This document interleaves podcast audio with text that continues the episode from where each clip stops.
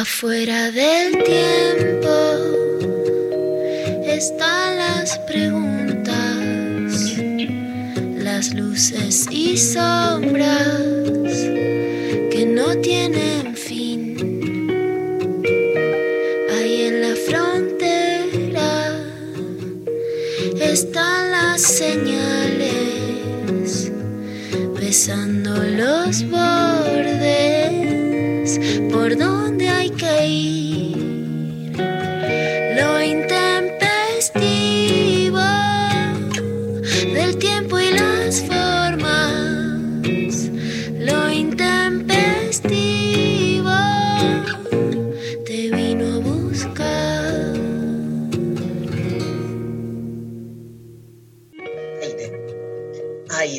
necesito aire. Necesito aire. Hola María. Hola, hola Lula. Hola Lula. Hola Dari, hola Mari, ¿cómo estás? Te extrañamos mucho. Yo les extrañé un montón a todos. Perdón, el viernes no estuvo ninguna de las dos. No sé qué hablan de extrañamientos compartidos. Ahí este, me tuve que bancar a Martín Rechimusi, que estaba en un estado de desaforación y deforestación total. Yo te vi en un video llorando de la risa. No, la, no- Rechimusi, no la pasaste ah. tan mal, ¿eh? No hay manera. O sea, si estás deprimida, Lula, te digo, llamalo a Rechi. No hay manera, porque el chabón, con, es más, no tiene que hacerte reír, tiene que ser. Él es y ya te levanta. Sobre el final del programa, este, espero que se acuerde de la producción. En los últimos 20 minutos, el, el telemédico empezó a hablar de su cuñado, ¿sí? Porque Claro, o sea, es que pasó como que una oyenta nos pre- le, le preguntó al telemédico sobre la, el debate sexo con amor, sexo sin amor, Sí. y el telemédico contó la, la historia de su cuñado y tiene toda una tesis de que el, el único sexo este, real es cuando garchás con tus cuñades. No. No. No, no, no, no, no sabes lo que es, no sabes. Yo espero que no haya registro de esto, o sea que, que por favor eh, borren ¿Qué todo. es que se autodelete. Y obviamente, obviamente terminamos hablando de mi cuñado, que era una este, novela. Ah, la ¿no? serie de Luis Brandoni y Ricardo. Darín. Y, y- y la tercera en disputa que introdujo este, Rechimusi con mucho conocimiento de causa, llamada Patricia Vigiano. Por supuesto que sé de qué estamos hablando. Por supuesto que yo no. Bueno, ¿cómo fue? ¿Cómo la pasaron? ¿Bien? María, ¿estás mejor? Estoy mejor. Está gracias, mejor, se la ve acá. Vuelve María Conducciones. ¡Vamos! Yo Ya, creo de que- una, autodefinida, autopercibida. Me autopercibo conducción.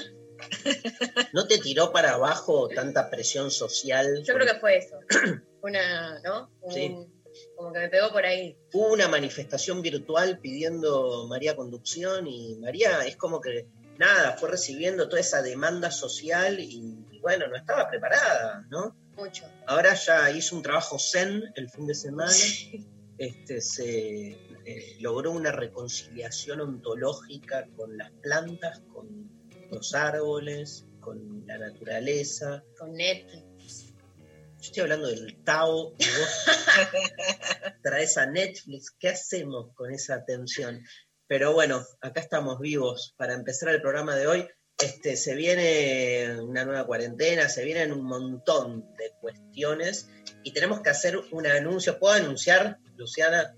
Sin fecha todavía, pero digamos, en realidad, ¿me dejas? Todo lo que quieras.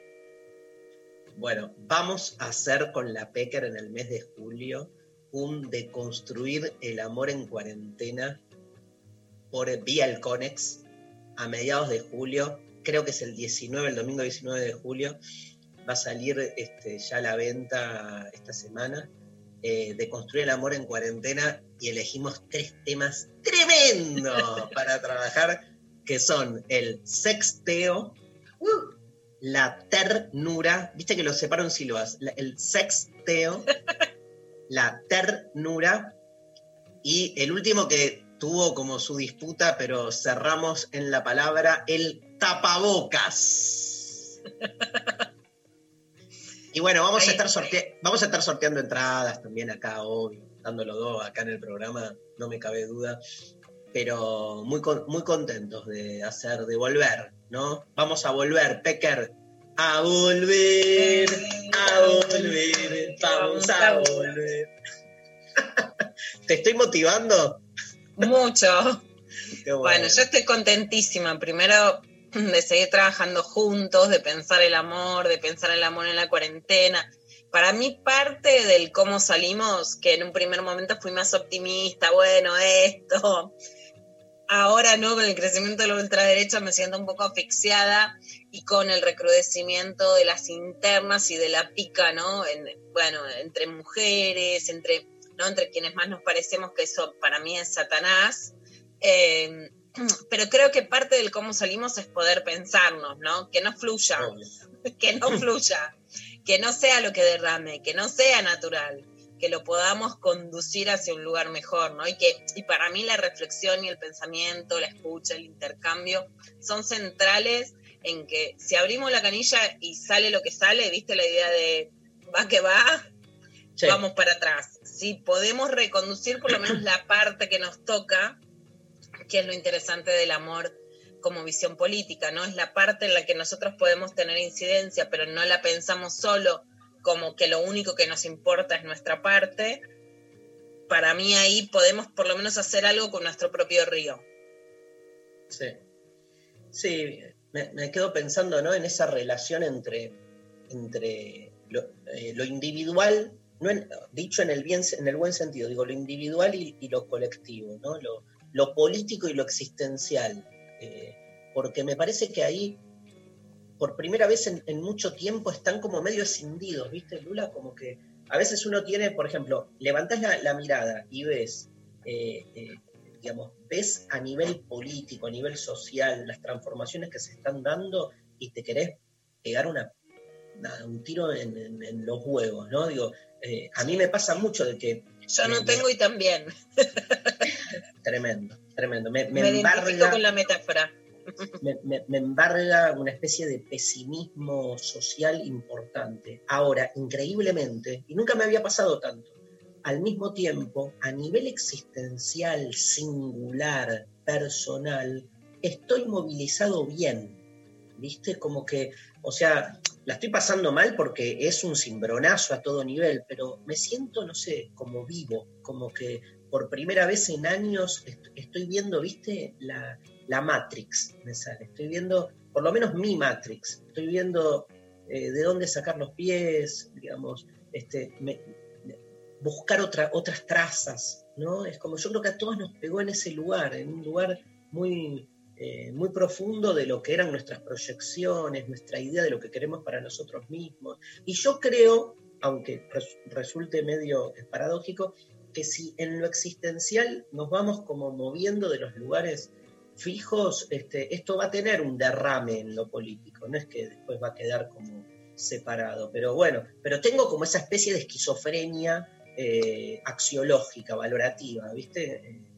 Tengo esas dos caras, o sea, eh, por un lado, la verdad, leo los diarios y me quiero matar, ¿viste? Porque aparte, no es que solo lees los diarios, lees también las estrategias de los diarios, o sea, es demasiado, ¿no? Hay, Sí, hay, hay una metáfora, bueno, no importa, pero esta idea de que el, el que ve, justo la trabajé en terapia el otro día.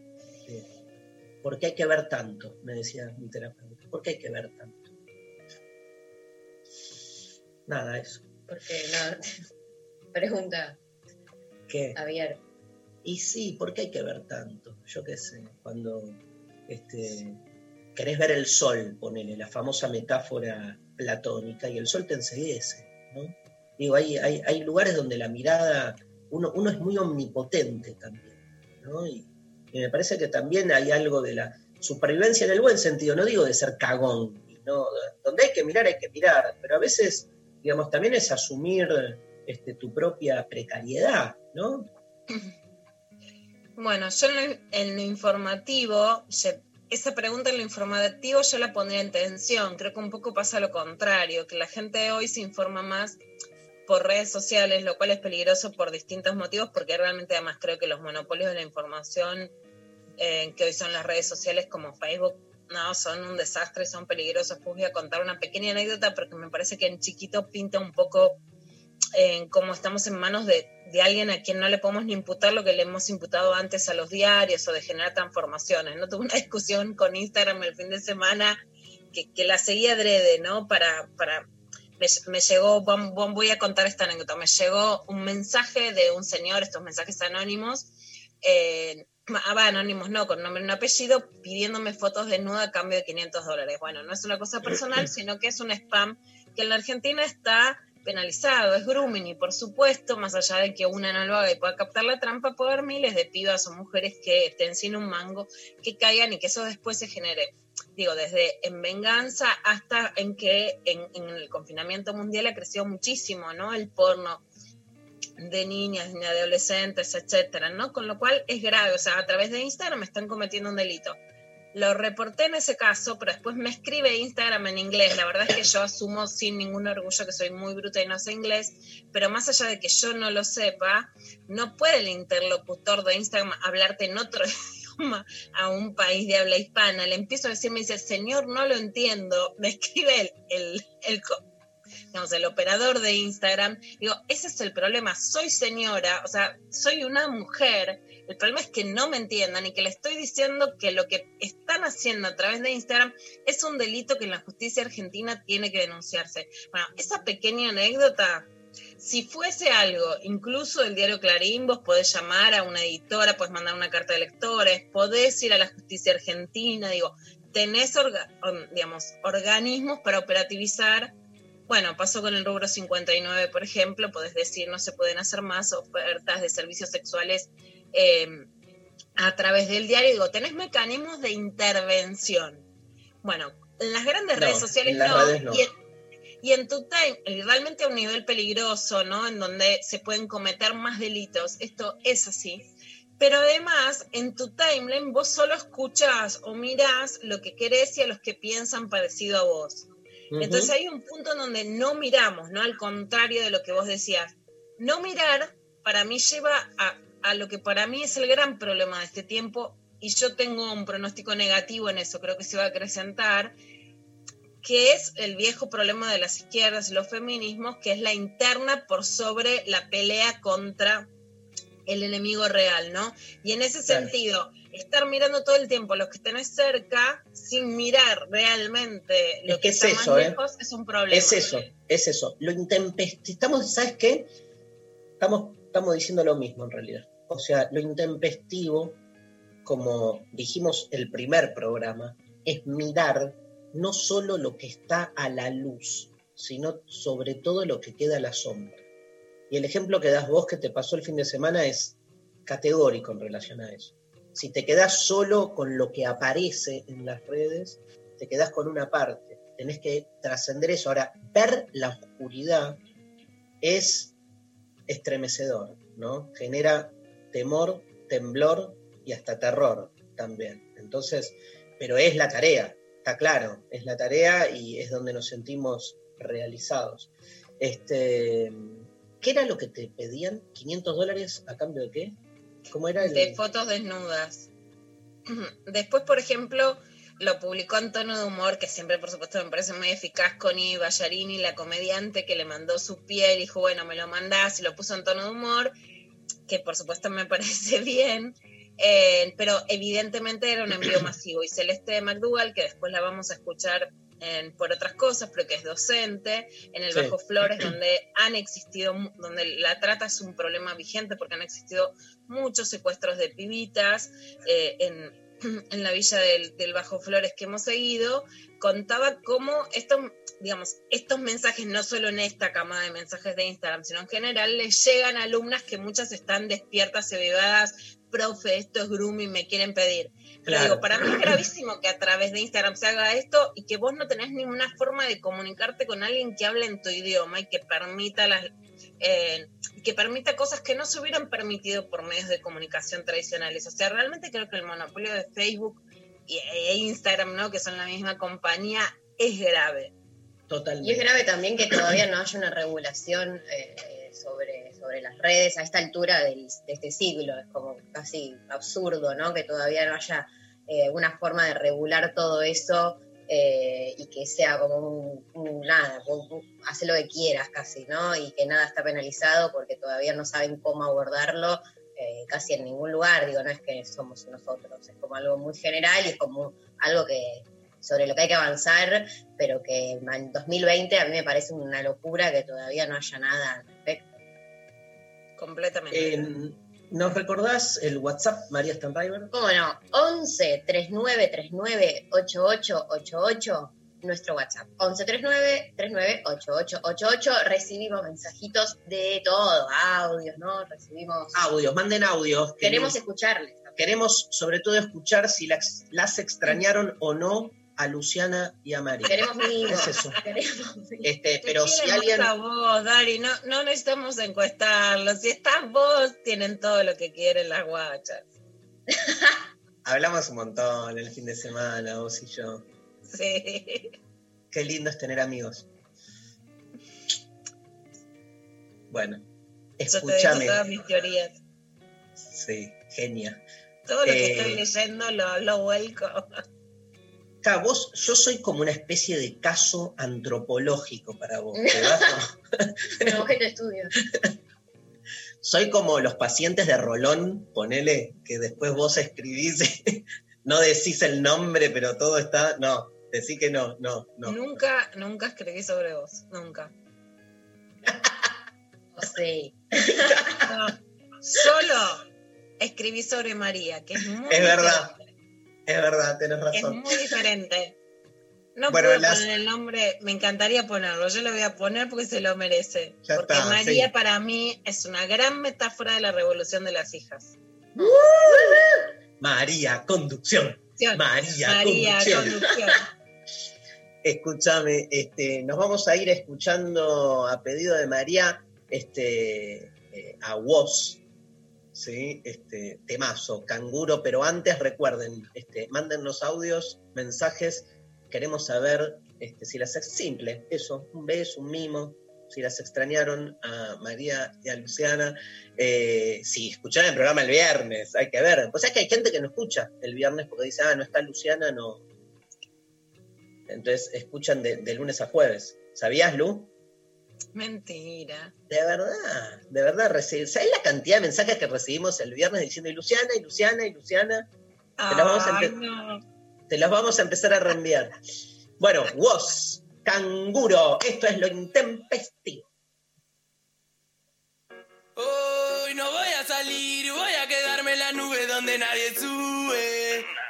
No vengas a molestar, dicen que está todo mal. Bueno, yo te imaginé bien acá y no te pienso ni mirar ciego.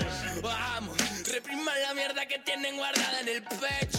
Traigan y callen esto estar deshecho, parece siempre derecho. Cállenlo, cédenlo, que haga lo que quiera, pero sáquenlo. Y cállenlo, cédenlo, que haga lo que quiera, pero sáquenlo. Ey, háganme caso, o no tienen claro que soy el rey. Háganme caso que soy la ley. Dame mi blister, mi party, yeah. Portado de canguro, golpe duro. No podemos parar con esto, negro, te lo juro. Traje cianuro pa' meterle en el trago. Cinco minutos acá y ya estamos causando estragos. Un mago nos quiere hacer desaparecer. Pero esta plaga rara nunca para de crecer. Somos de los pocos locos que andan buscando placer. Y aunque quieran vernos rotos, nos damos abrazos a torcer. No para de toser, trabajando 12 horas. Cobra dos monedas al mes pa' mantener cuatro personas. Y no hable de meritocracia, me da gracia, no me jodas. Que sin oportunidades esa mierda no funciona. Y no, no hace falta gente que labure más. Hace falta que con menos se pueda vivir en paz. Mándale no te perdás. Acordate dónde estás, fíjate siempre de qué lado de la mecha te encontrás. Dice what up, esto pega como coca. La gente baila loca, que el cuello se disloca. La droga que vaya de boca en boca. Sentí como te choca esa vaina, subió la nota. Salta como una pulga, empezó la purga. Largo todo fresco como un purga, ni. Otra vez con sed, entre fiebres y migraña. Vuelvo a soñar con un viejo en el medio de una montaña. Me miró y me dijo: De la vida nadie se salva. Y eso de la juventud es solo una actitud del alma. Que virtud extraña, ahora me quema las entrañas. Mi mejor conversación la tuve ayer con una araña. Son 4 y 20 y estamos de la cabeza con simpleza. Birra barata y mala en lata, mala planta santa esa.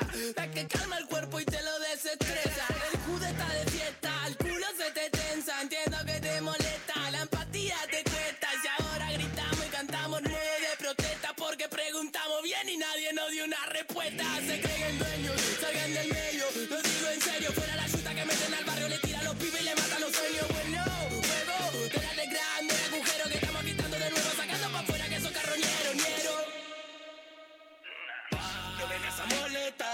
dicen que está todo mal, bueno Yo te imagino bien acá y no te pienso ni mirar, cielo Vamos, repriman la mierda que tienen guardada en el pecho.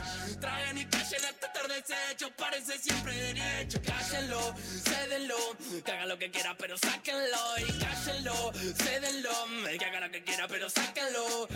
Ey, háganme caso, o no tienen claro que soy el rey. Háganme caso que soy la ley, dame mi blister, mi party, yeah ¿Sabes en dónde te subís? Y subís. ¿Qué importa en dónde te encuentre la bajada? A lo lejos se escucha venir lo que el río no quiso contar.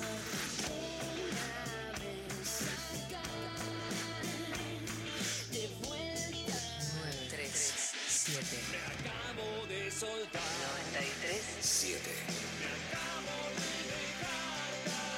Nacional Rock.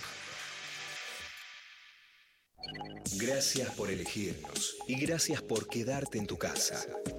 Nuestro compromiso es con el aire y con la salud. Por eso, respetando las normas establecidas, desde Nacional Rock seguimos trabajando para que no te falte la radio, para que te informes, para que te diviertas en estos tiempos tan difíciles y tan inciertos. Tu compañía es la nuestra. 937 Nacional Rock. Hacé la tuya. La música música te hace sentir te hace sentir. mientras seguís volando. 3, 7. 937 Nacional Rock. Crear. Romper. Destruir. Construir. 937 Nacional Rock. Escuchando Lo Intempestivo. Con Darío Stanraiver Luciana Pecker. y María Stanraiver. Hay mensajitos de amor. Vamos todavía. A ver, Pablo, tirame un audio. Luciana, te bancamos a muerte y a Mari Conducción también. Igualmente eh, se escucha de lunes a viernes lo intempestivo. Los quiero un montón, chiques. Soy Cata de La Plata. Quiero participar para esos encuentros de construcción del amor con Lula y Daro. Por favor, quiero participar y ganar. Ah, qué, cómo me gusta escucharlo, escucharles decir cosas tan lindas. Me ¿Cómo me gusta? No, dale, dale. No, me encanta que se haya instalado el Lula y Daro, que es como se dicen ustedes, pero que en realidad solo ustedes se dicen así entre ustedes. A mí nadie nunca antes me había dicho Lula y me encanta, por supuesto. Bueno, muchas gracias por ese mensaje hermoso. Eh, ¿Tenemos otro? Hola, lo intempestivo, por supuesto, acá firme, escuchando de lunes a viernes, pero a las pibas se les extraña fuerte, fuertemente. La verdad son la mejor compañía en esta cuarentena, que ya, chicos, no, no puedo más, no estoy pudiendo, estoy haciendo todo lo humanamente posible, pero 100 días vamos ya. Yo no, yo no tengo una pareja al lado con, con quien putearme, con quien coger, no, no, no puedo pero ustedes son lo mejor que hay. Y las extrañamos, pibas, las extrañamos fuerte. Les mando un beso enorme desde La Plata y nada, a seguir escuchando la mejor radio del mundo. Qué lindo. Es oyente, somos todos. Pero aparte como si tener pareja te garantizara, digamos, un buen pasar. ¿no? No, bueno, pero dijo para mal o para bien, o sea, algo, hay un estímulo, algo ahí. Algo, Bueno. algo. Es interesante lo que pasa, Dari, porque por un lado, mm, realmente, digamos, por supuesto hay parejas que se separan, que se pelean, pasó con el anuncio de Marcelo Tinelli y Guillermina Valdés, que la presión, que la presión de la cuarentena, de vivir adentro, de todo eso, no, no se banca. Pasa sí que, que las parejas, y esto lo venimos hablando sobre el tema de tareas de cuidado, digamos que la injusticia del reparto de las tareas domésticas, de las tareas de cuidado también está estallando porque la verdad que es desigual, es más desigual durante la cuarentena, más allá de que se esperan y lo venimos adelantando el anuncio de algunas medidas, y también está difícil. Para quienes están solas me sorprendió ¿no? que escribí algo el fin de semana sobre las ingobernables, por supuesto en respuesta a lo que dijo Babi Echecopar, ¿no? cuando nombró, además de decir que Cristina Fernández Kirchner era el cáncer, dijo, es una mujer sola, ¿no? Como si con eso dijera todo, ¿no? Como si con eso dijera maldad, villana, bueno. Entonces, por supuesto que ahí hay que hacer una reivindicación de la soledad. Pero sí me parece interesante que es que nunca una defiende un modelo estanco, ¿no? Sino la posibilidad de ir hacia encuentros mejores y hacia soledades menos demonizadas, más elegidas, hacia lo mejor de la soledad, lo mejor de la pareja, etcétera. Pero yo digo, ¿por qué no podemos fluir, ¿no? Y obviamente me parece que la gente decía 100 días sin coger, y es muchísimo, ¿no?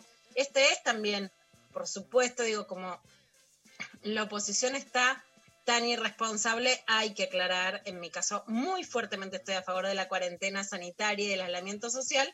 De todas maneras, es un corralito sexual, pero a mí lo que me parece que está bueno no es disputar con el gobierno sobre una medida de prevención sanitaria, sino poder pensarnos en conflicto las relaciones sociales, sexuales y afectivas para mejores encuentros después de esta cuarentena en vez de para una disputa de casas versus solteras, ¿no? ¿Qué escribiste en Infobae, no? A ver, recordemos que este, Luciana Pecker publica en Infobae eh, dos veces por semana, ¿no?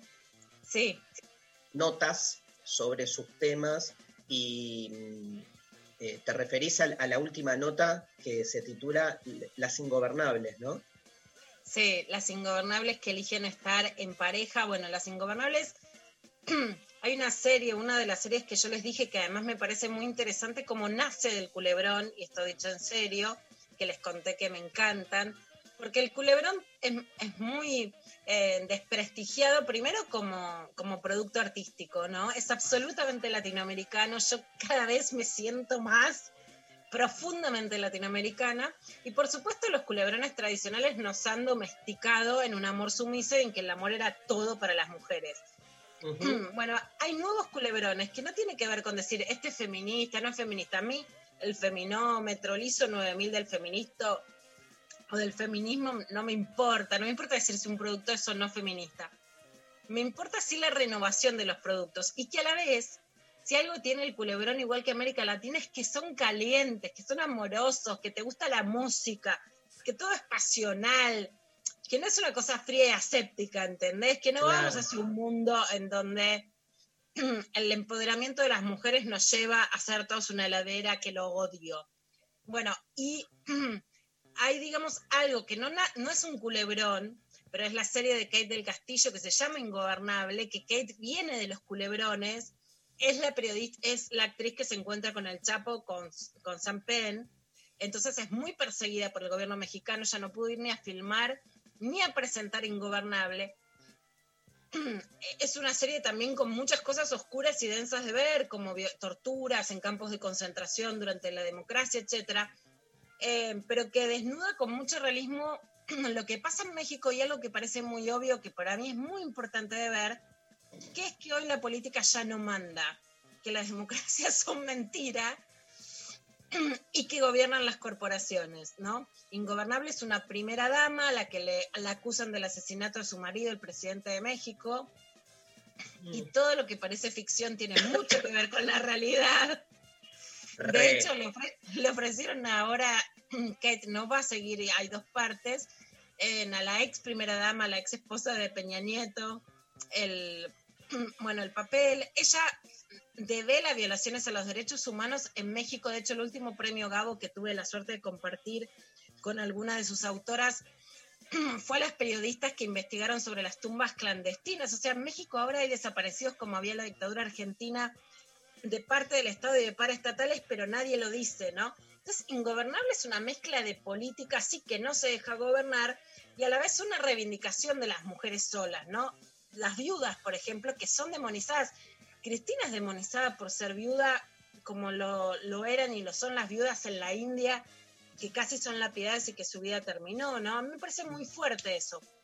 Bueno, parte de eso escribí con algunas otras colaboraciones y con, por ejemplo, lo que escribió, a ver, no sé si alguna oyente se acuerda, pero Margarita de Francisco es una actriz colombiana de mi ex novela favorita que es Café con, Café con aroma de mujer. Si ella cantaba la letra, bueno, es una locura. Margarita ahora es columnista del diario El Tiempo, se define como feminista, y yo me vuelvo loca, como que más allá de qué posturas me gusten o no, ella escribe una reivindicación de la soledad de las mujeres. A mí me parece muy hermoso, más allá de los culebrones como guion, como protagonistas clásicas de culebrones latinoamericanos como Kate del Castillo, como Margarita, hoy se han convertido en referentes de interpelación sobre las mujeres solas, sobre los femicidios, sobre la política en Colombia y en México, y me parece un proceso alucinante. Las Ingobernables en Infobae, ¿sí? Este, pueden buscar el link y leerla a Luciana Pecker, que además de escucharla en esta radio, la lectura es otro registro, ¿no? Porque uno, digamos, escribe, se toma otro tiempo, decide qué cosa, digamos, asociar, qué ideas trabajar. Eh, está bueno, digo, también como abordarnos desde otro lado. ¿Hay mensajes, María? Sí, tuvieron llegando mensajitos. Repetimos 11 39 39 8888 o arroba lo intempestivo en las redes sociales también, les leemos por ahí. Nos mandan por WhatsApp. Repitan hoy el final del programa del viernes. El telemédico fue increíble. Yo también lloré de risa. Rechi, impresionante. Loco, el, eh, ahí el staff de producción, si pueden, aunque sea un fragmento del telemédico hablando del cuñado culeado, por favor, que es fundamental para, nada, para sentirnos bien. Sentirnos bien, sentirnos bien, sentirnos bien, con más na, na, na, para dar. ¿Te acordás, Pablo, esa? La, la, la, la, la, la, la, sentirnos bien, sentirnos bien. Era como una canción de Sandra Mianovich que después la tomó eh, Seven Up y hacía No. una. La tomó Sevenap, es muy fuerte. Ahora voy a buscarla la canción. Bueno, ¿qué más? Buen día, hermosos. Acá en San Martín de los Andes hace menos frío adentro de la heladera que afuera. Abrazos, Estefan. Y una foto, miren, a ver, Sí, ¿qué estuve, ahí está. un nivel de nieve. Estuve viendo fotos de San Martín de los Andes porque circularon mucho. Yo estuve hace un año allá. Este, volvería siempre. Un hermoso, hermosísimo lugar.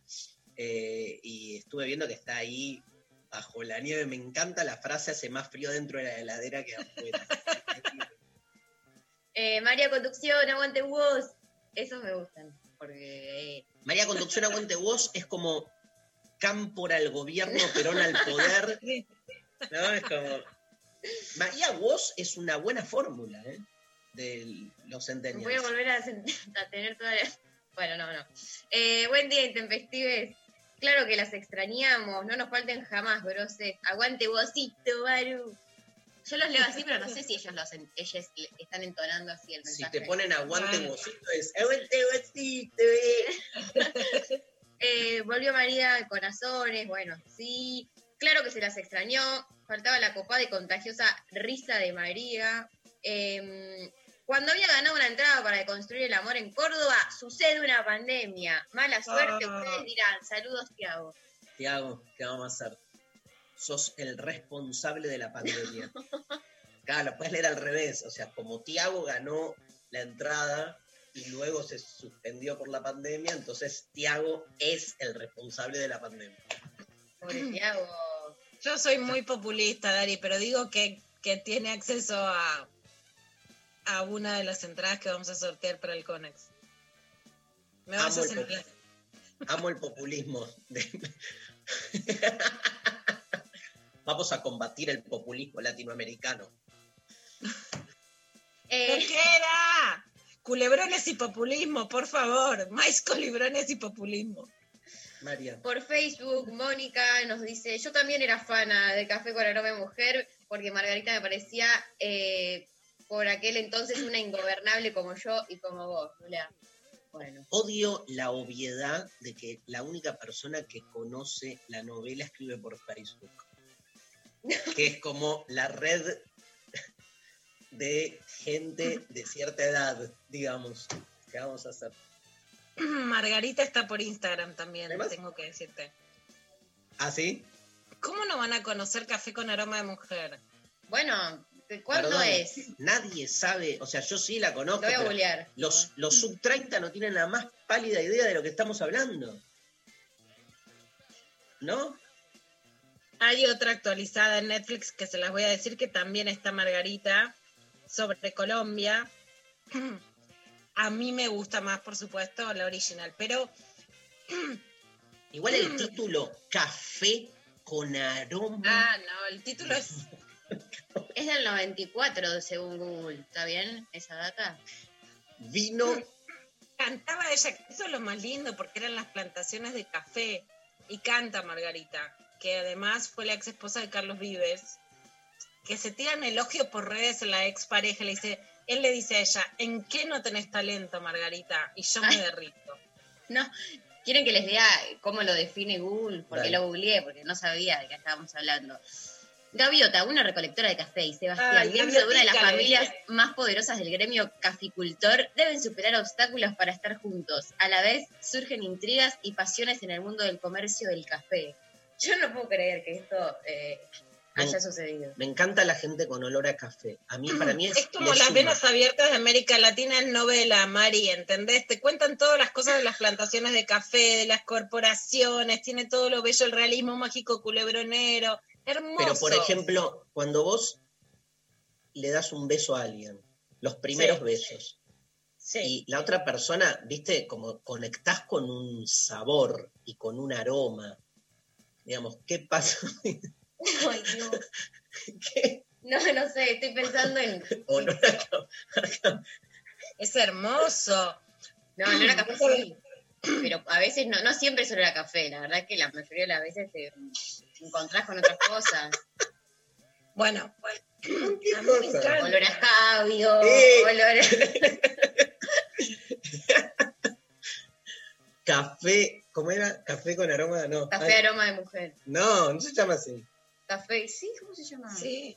la novela. Café aroma de mujer. Con, con aroma, café No. con aroma de Ah, mujer. sí, acá, bueno. Escúchame, hablando de cafés, de aromas, vamos a escuchar esta canción donde no hay nada, porque son vasos. Qué, qué- qué bien, qué vuelta que le di. Vasos vacíos, vasos vacíos. Temazo, temazo de los fabulosos Cadillac. Vamos, Pablo, y se viene la Pecker con clavada de noticias.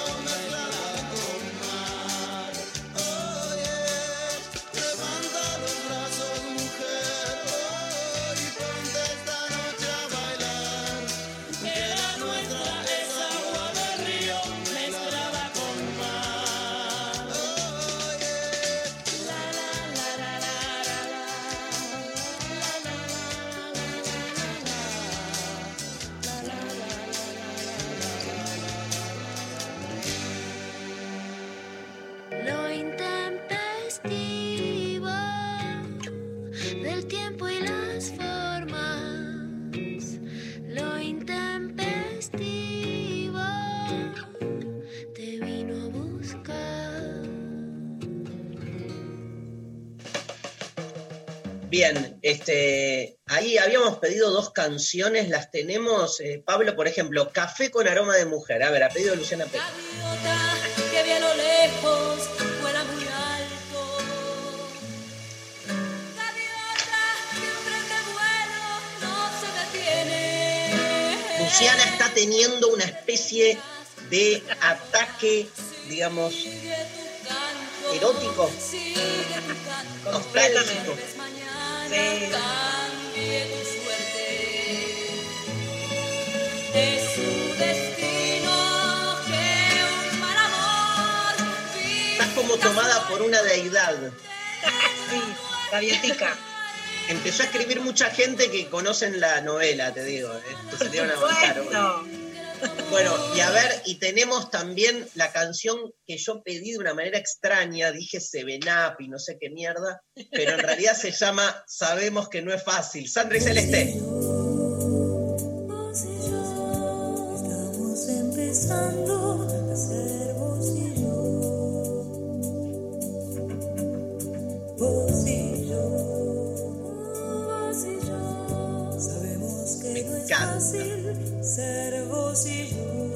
Tenémela ahí, ¿eh? Sigue.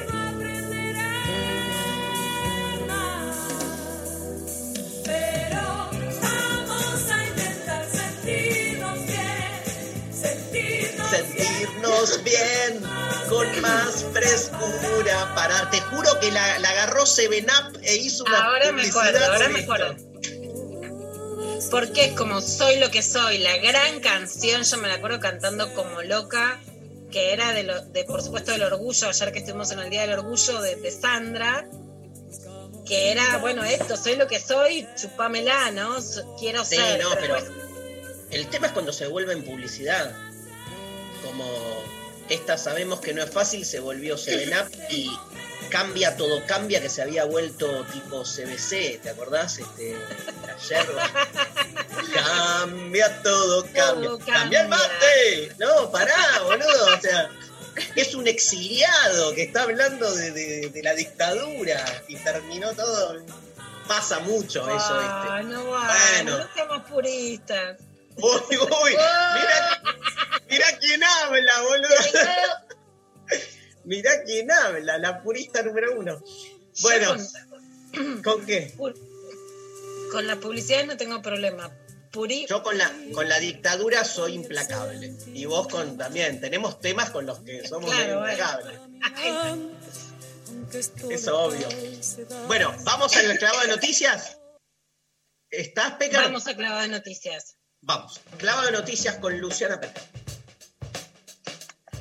Bueno, vamos a, dar y por supuesto ahora a hablar un poquito sobre la cuarentena, la vuelta a la fase 1, pero antes de adentrarnos en lo que todos estamos hablando y sabemos que el miércoles a guardarse todos sin permiso, que la cosa está difícil, que se alargó por supuesto la cuarentena y que hay una vuelta a medidas más estrictas para que el virus no circule.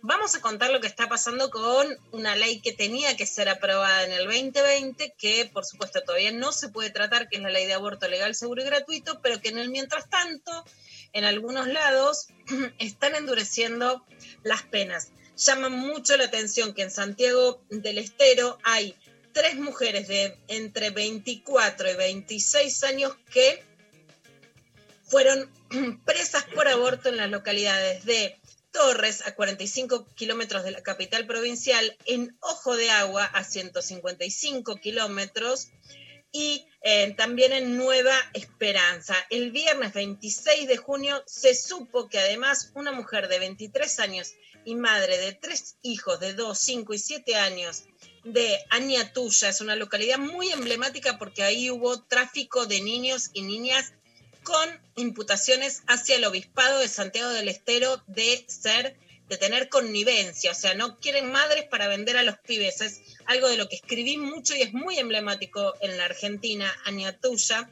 Eh, ahí no quedó detenida porque la fiscalía decidió no acusar, pero amenazó con hacerlo y los medios de comunicación tomaron el hecho como cierto, acusada de aborto. Bueno, esto es muy paradigmático. Primero, porque no se aprueba la ley, pero se está penalizando incluso más que antes. En Añetuya, donde el obispado hacía, estaba en el medio de negocios con las madres que tenían hijos para venderlos no a adopción legal, sino de modo ilegal. El tráfico de niñas ahora imputan y una madre que tiene un nenito de dos y tres hijos termina imputada por aborto, mostrando que no es que esto es contra digamos, la maternidad, sino en muchos casos contra las que son madres. Sobre esto nos hablaba Celeste McDougall, que es integrante de la campaña por el aborto legal, seguro y gratuito.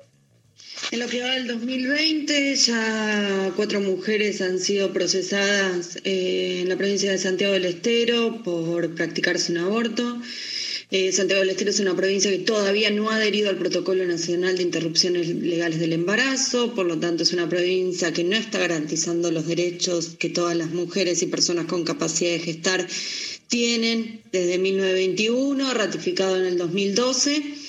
Y también lo que muestra esta, esta situación es que necesitamos la sanción de una vez por todas del derecho al aborto legal, seguro y gratuito, porque la penalización sigue impactando en las vidas concretas de mujeres. Eh, nosotras tenemos una consigna que dice ni muertas ni presas por aborto clandestino. A mediados de mayo tuvimos que, que sufrir nuevamente la muerte de otra mujer por un aborto inseguro y clandestino. Esta vez fue en, en La Matanza, en la provincia de Buenos Aires. Siguen sucediendo estas situaciones. Sigue habiendo eh, mujeres muertas por abortos inseguros y clandestinos, sigue habiendo mujeres procesadas, a pesar de todo el debate que se dio en el año 2018. Necesitamos urgente y ya que el Estado se haga cargo, que el Ejecutivo envíe el proyecto que tiene redactado, que se ponga en debate el proyecto de la campaña nacional por el derecho al aborto legal, seguro y gratuito, porque aún en pandemia las mujeres y las personas con capacidad de gestar no solamente que siguen abortando, sino que siguen sufriendo la clandestinidad y la persecución judicial respecto de las decisiones libres y autónomas. Para nosotras es prioridad, para nosotras es una necesidad imperiosa aún en pandemia o más aún en pandemia, exigimos que el Estado una vez por todas se haga cargo de esta necesidad y este derecho que todavía nos debe la democracia. Bueno, esto es súper importante de recordar. También recomendarles una especial que hizo la FEM, Flora Alcaraz, que también trabaja en esta radio, especialmente sobre más de 14 muertas por la clandestinidad del aborto. Un caso que también es muy emblemático en La Matanza y otro en Formosa, donde no hay ningún, ningún caso de coronavirus, pero sí hay una muerta por la clandestinidad del aborto. Y después Vamos a escuchar a Julia Mengolini, que tuvo una discusión en Los Ángeles de la mañana Tremendo, el viernes, tremendo. no solo con. Janina Latorre por otros temas, digamos, Mm. eh, sino también sobre economía, periodismo y cuarentena, especialmente con el periodista Martín Candelaff, que decía que el gobierno había propuesto expropiaciones sin acordarse ni siquiera el nombre de la diputada que había hablado, Fernanda Vallejos, la economista. Decía, la, primera diputada, no hay primera diputada, es que fue primera candidata en una lista, pero de hace eh, cuatro años digamos, ni siquiera de las últimas elecciones y sin la posibilidad ni siquiera, que es algo que me preocupa y mucho cuando le cito esto, de ingobernables, es- digamos, votamos gobiernos que pueden gobernar económicamente o que se generan determinadas marabundas sociales en donde la política económica queda casi restringida a la a la administración de lo que hay, pero no a poder imponer reformas. La escuchamos a Julia en LAM. También pasa dentro del gobierno, algunas personas con responsabilidades, que en el medio de la cuarentena lo que estamos viviendo dice, por ejemplo, bueno, a las personas, a las empresas que ayudaron, eh, que el gobierno los ayudó, hay que expropiarlas de una a todas las empresas. Eso también eh, empieza a embarrar Nadie la dijo cancha. eso. Ah, no, no lo, ¿cómo no lo dijo la diputada? ¿Pero quién dijo eso? Perdón, lo dijo la diputada del Frente... Que hay que expropiar. Sí, dijo, Sí, a todas dijo las eso. personas. No, no. me- no me vos sale- estás hablando de un tuit de Fernanda Vallejo. Fernanda Entonces vos Vallejo, no no me puedes decir el nombre. que el go- gobierno salió a decir, yo ves de este terrorismo Perdón. de los medios estoy hablando. Vos no podés decir muy perdón, livianamente Julia, que el gobierno ¿a quién- salió a decir vamos Perdón, a expropiar Julia, las ¿a empresas. pre- ¿Cuándo a fue? quién- Un tuit de una diputada. A mí me parece que no es ninguna locura. Está pasando, lo plantea Merkel, pasa en el mundo. el presidente- Cuando los estados rescatan empresas, se quedan con la cuota parte de lo que salieron a Y ahora, ¿te rescatar. parece- Esto fue lo que propuso Julia, Fernanda Vallejo. Dijo, Julia, ¿te si el Estado tiene que salir a rescatar empresas o si el Estado tiene que salir a subsidiar cuando las empresas no dan para más, después no estaría mal que Ahora, se Julia, pida ¿te parece una que una correspondencia, diputada- por ejemplo, ¿te parece un lugar que una primera directorios de esas diputada empresas? en el medio de la cuarentena, en el medio de lo que estamos pasando, salga a decir que el Estado se tiene que quedar con parte de las empresas porque los ayudó? ¿Eso no es embarrar la cancha? ¿Eso a no mí me parece que no es adentro? ninguna locura. Primero te voy a decir una cosa. Una No cosa es que una si es una locura, no, no es el un momento para Y otra cosa decirlo. es que un gobierno salga a decir algo. Entonces no seas terrorista con la información No, que no das. me digas Y terrorista porque no soy decir, ningún yo estoy de acuerdo incluso. Yo tengo mi opinión No, y que porque yo no pueda dar mi puedes opinión no decir que el significa que vos, que vos me puedas decir a mí terrorista. Bueno, es Y muy después se peleó, después se peleó Julia con, con Janina. Después se peleó con Janina La Torre. Después ¿Qué- se peleó qué? con. Qué picante, ¿eh? qué, qué mañanita para Julia, que la amamos, ¿no? Un gran beso siempre a Julia Mengolini. Tremendo. Bueno, tremendo, pero además realmente no quienes conocemos y queremos mucho a Julia hace mucho tiempo. Hay algo que es muy claro, ¿no? Y que a mí me parece que hay que, digamos, por un lado parece una discusión cerrada, pero es cierto que en cuarentena se está viendo más la televisión abierta y una televisión abierta que retrocede más que nunca. Se está Sí. hablando de política en los programas de chismes o las ex conductoras de programas de chismes están haciendo programas políticos cuando te dicen, este, bueno, a ver, ¿por qué alguien como Julia Mengolini que nace y es conocida, ¿no? Escribía desde antes, es abogada, era asesora legislativa, etcétera, pero se hace conocida por ser columnista de Duro de Domar. Hoy no está en la televisión, más allá de que ella no quiera, ¿no? Que tiene todas las espadas para ser conductora, panelista, etcétera, es porque la televisión discrimina por supuesto las que están, nunca esto es contra las que están, las que han logrado ingresar, etcétera. Pero además estamos hablando en las grandes ligas, ¿no? Sobre lo que genera discurso. Hoy la televisión retrocede, te pone solo mujeres, o hipersexuadas, o nada sexuadas, en lugares menores, con algunas excepciones que siempre son súper valorizadas y a las que están todas las, las loas. Los medios progresistas son peores que los fascistas, no ponen a mujeres en lugares de conducción, muy subordinados en espacios chiquitos que no terminan de, de cumplir, digamos, el rol de formadores de opinión pública y donde no se puede discutir de economía, ¿no? Que a mí me parece el punto central, ¿no? No que pensamos, sino que ni en el gobierno ni en la televisión se puede finalmente avanzar sobre políticas económicas que sean disidentes del establishment, ¿no? Y al establishment la idea de en la chusma que se tira en el barro y es muy filosa, le es muy funcional, ¿no? Esa idea de la lengua karateca de Moria Kazan, de las que están dispuestas a todo y te sacan, porque es, bueno, yo creo que casi la única lengua karateca del progresismo es Julia Mengolini, es la gran lengua karateca, ¿no? Sea lo que sea, y puede discutir en la televisión y puede discutir política económica, pero hoy la televisión ha vuelto a tener un, monopolio muy cerrado en donde no deja rendija y donde entonces y te transforma en el imaginario, ¿no? Es esto, bueno, había una diputada que es primera diputada y quería sacarle todas las empresas a todo el país. Y queda. Total, total. Bueno, esto que queda también habla de alguna manera Axel Kisilov en la conferencia, que no fue, bueno, conferencia de prensa en este caso, no quisieron hacer conferencia, sino un video ya grabado en un tono mucho más bajo, cambió la forma de comunicar del gobierno, eh, digamos, después de- del tiroteo entre Alberto Fernández y Cristina Pérez, es como si hubiera bajado 10 cambios, le bajaron el tono, todo mucho más amable. Hay muchas internas con Horacio Rodríguez Larreta, especialmente dentro del PRO, donde, por ejemplo, sectores que hasta un moderado, un ex dandy como Federico Pinedo, lo corren por derecha, ¿no? O sea, hoy no quieren que quede asociado a las políticas del gobierno, pero a la vez, este, sí hay una diferencia entre Cambiemos, que está con gestión, porque digamos, ¿en qué lo beneficiaría Horacio Rodríguez Larreta realmente tener una ciudad llena de muertos y con las camas saturadas, ¿no? O sea, ¿en, qué momento él podría superar eso políticamente? Pero sí es esa grieta dentro de la derecha, ¿no? Los que gobiernan, los que no gobiernan y los que quieren correr al gobierno por derecha, no haciendo base, porque podría ser, ¿no? Bueno, nosotros gestionamos bien una pandemia, tenemos otro plan económico y político y queremos volver a gestionar todo el país dentro de tres años. Ese no es el pan, el plan, ¿no? El plan de la derecha que corre a la derecha es rompamos todo, ¿no? Bueno, esto decía Axel Kisilov en, en justamente la el anuncio de esta cuarentena extendida durante julio que vuelve a fase 1 con mucho mayor control en, en, quienes viajan en su propio transporte, mucho más control en el transporte público para bajar la circulación en la Ciudad de Buenos Aires y en el Gran Buenos Aires. Hoy no hay forma de evitar la crisis económica, lo mostraba el presidente, está en todo el planeta, la produjo el coronavirus. Lo que sí podemos hacer es evitar los contagios y evitar las muertes. Lo que sí podemos hacer es salvar miles y miles de vidas.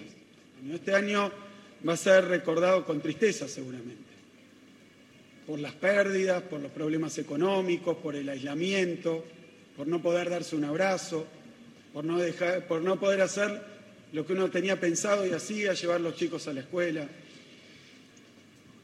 Se va a recordar por eso, pero también se va a recordar como un año donde colectivamente, todos unidos, decidimos cuidar la salud y cuidar la vida de los argentinos y los bonaerenses.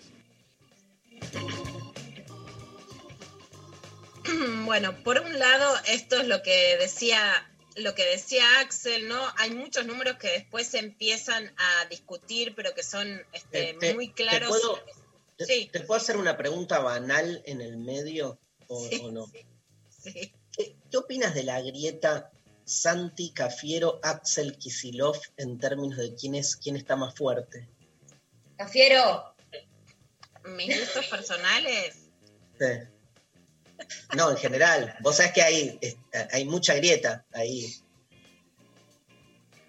Bueno, puede ser poliamor y no grieta, ¿no? Por supuesto. Lula, Lula, conducción. Igual María saltó, Cafiero, Cafiero, Cafiero. Viste que yo escondo más mis gustos, pero bueno, María Conducción.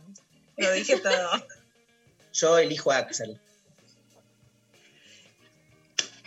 Axel Bueno, tiene, hay una diferencia, hay una diferencia muy fuerte que para mí marca algo, ¿no?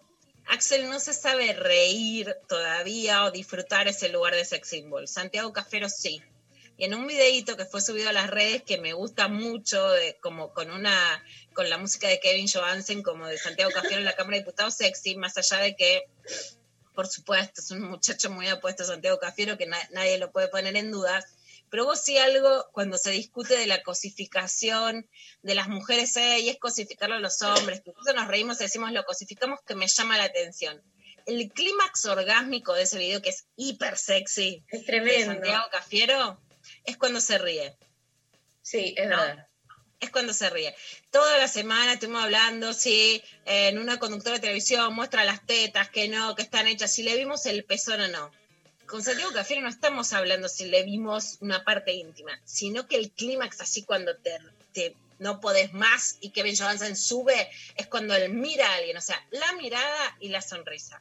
Eso la todo como la seducción pasa por otro lado. Escúchame, eh, Sofi Cornell, no sé, ¿nos habilitás, Sofi, a decir lo que estás acá chateando en el. Sí, pone, dice, dijo esto: Cafiero para una noche, Axel como proyecto de vida. Sofi, Sofi, conducción. Hay mucho de eso en Twitter, tipo, si tenés que elegir con quién casarte o con quién eh, coger, eh, a- en dónde ubicás a cada uno, y hay como peleas ahí. Mira, qué buenas que son las redes. Qué, qué formativas, qué. O sea, en general suele aparecer esto como la, la línea Sophie, que es Axel, eh, te casás, armás una familia, proyectás toda una vida, y a Cafiero lo tenés hecho hongo.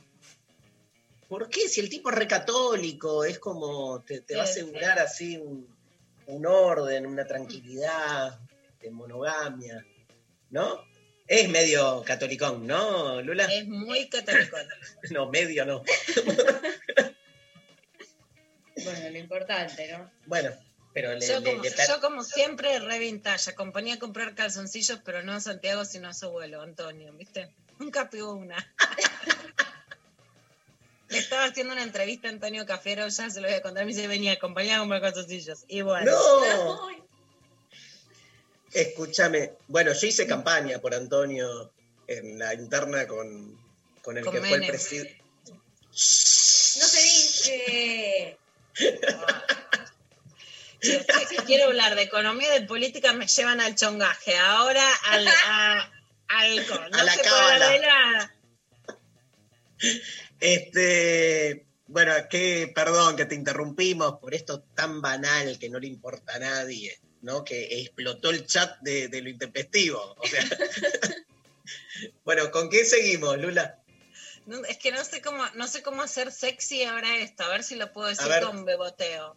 Bueno, Dale. les quiero dar algo. me, me voy a quedar en teta, a ver si. No Pero, queda pero, oyente de lo intempestivo. ¿Cuál es, cuál es el tema? A ver si te puedo ayudar con el beboteo. Y el tema es cómo el PBI baja igual aun cuando tengas más muertes. No te la remonto más. Así me va. Así me va, ni un chongo. Me tengo que conformar viendo, poniendo en lupa el video de Santiago Cafiero riéndose. No, no, perdón, perdón, dale, concentrémonos. Hablemos del PBI, que es eh, fundamental para este, la vida eh, material de nuestra gente. Porque nadie puede disfrutar de un garche si el mundo en el que vive es desigual e injusto. No, no, disfrutemos de los garchos igual, por favor. Disfrutemos igual. Pero, pero intentemos que por lo menos no nos tomen por idiotas, ¿no? Bueno, esta es, es- este es un cuadrito que, que hizo en Twitter en el mismo sentido que, lo que estaba diciendo Axel, el senador Martín Barrionuevo, que viene poniendo distintas estadísticas y, por ejemplo, lo que cuenta es que la Argentina tiene 23,8 fallecidos por coronavirus por cada millón de habitantes, o sea, es- está en lo más bajo y decreció su PBI en un 9,9%. Pero, por ejemplo, Brasil tiene 249 muertos por cantidad de habitantes y su PBI también bajó un 9,1%. O Perú, que tiene un 257 muertos por eh, cantidad de habitantes y el PBI bajó un 15%. ¿Qué quiere decir esto en el mismo sentido de lo que decía Axel? Que no es que el PBI no hubiera bajado si en vez de la cantidad de muertos que tiene la Argentina, en realidad hubiéramos dejado sin cuarentena, sin cuarentena, pero hubiera más muertos. Bueno, también hubiera bajado el PBI, porque no vas a comprar si hay más muertos y por supuesto todo el shock que produce en el sistema de salud también afecta a la economía.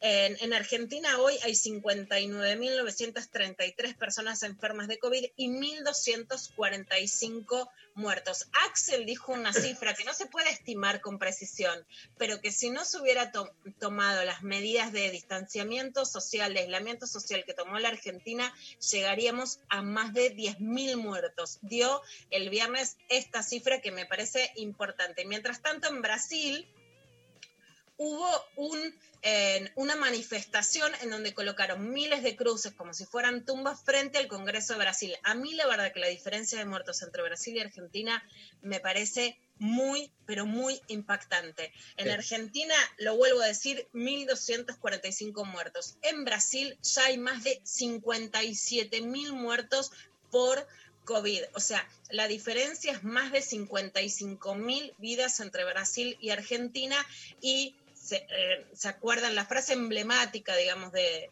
de los telepredicadores que además son de la Iglesia Universal de Dios, que está relacionada eh, con el bolsonarismo, es pare de sufrir. En Brasil le dijeron pare de negar. Buenísimo. Bueno, ¿alguien más? Uy, se nos mutió Lula Pecker. Se, se nos mutió, te muteaste, tocaste algo, Lula. A ver. Perdón, Ahí. tienen razón, me auto estoy callando. Perdón, lo último, un Alberto. Un Alberto el viernes para la cuarentena reforzada que se viene. A ver. Nos dicen que hemos hecho todo eso y que eso nos ha traído consecuencias económicas muy negativas.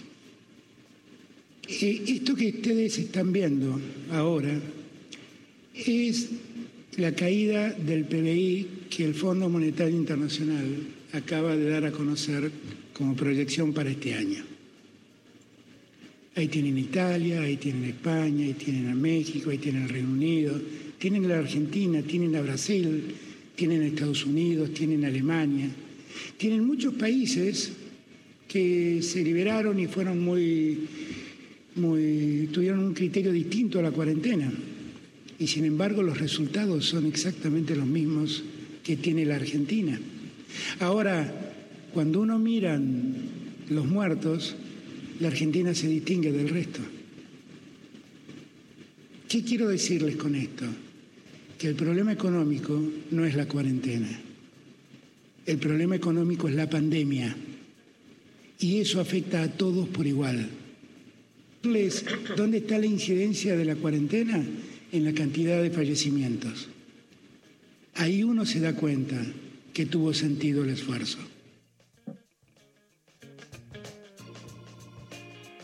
Clarísimo, ¿no? Clarísimo. Más allá, por supuesto, de todo el malestar personal, subjetivo, económico, laboral, eh, familiar, sexual, por supuesto, que genera la cuarentena. Pero en estas andamos. No es la cuarentena, sino el COVID-19. Nos vamos a la pausa a pedido de Pablo González. Echo and the Bunnymen, un temazo llamado The Killing Moon y seguimos con lo intempestivo.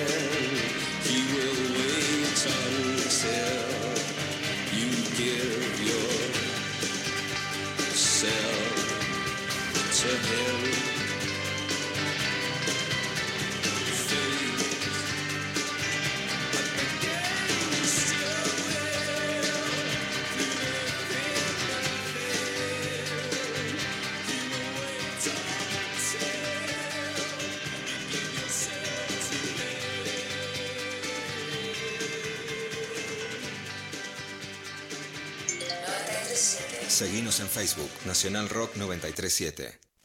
Nuestra intención es que salgamos mejores. Nacional Rock 937. Somos el ruido. Lo que llena el silencio. Somos lo que incomoda la comodidad. Somos 937. Somos Nacional Rock. Lunes a viernes. De 11 a 13. Darío Stanraiver. Luciana Pecker. María Stanraiver.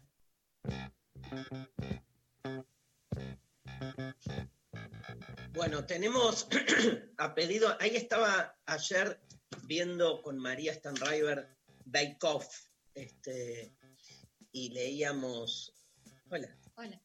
veíamos, leíamos los tweets de Rechimusi, que estaba encendidísimo, Rechi, como mucha gente. Tenemos finalistas en Off. Este, ¿Tenés algo para decir? Eh, hay, hay que esperar al domingo que viene. Ok. O sea, sí, tengo un montón para decir, pero bueno, quizás esperar lo puedo contar más en enredar. Dale, bueno, en realidad volvemos sobre el tema, pero hablando de Rechimusi, está el recorte que pedimos para, pa- para, para nada, para rememorar un, momen- un hito, que es el- la presencia del telemédico hablando de su cuñado. A ver, escuchamos. El sexo es bueno sin amor, porque cuando hay amor hay confusión. ¿Qué es lo que se confunde? Se confunde, por ejemplo, quién es una cuñada y quién es la esposa. Si son parecidas.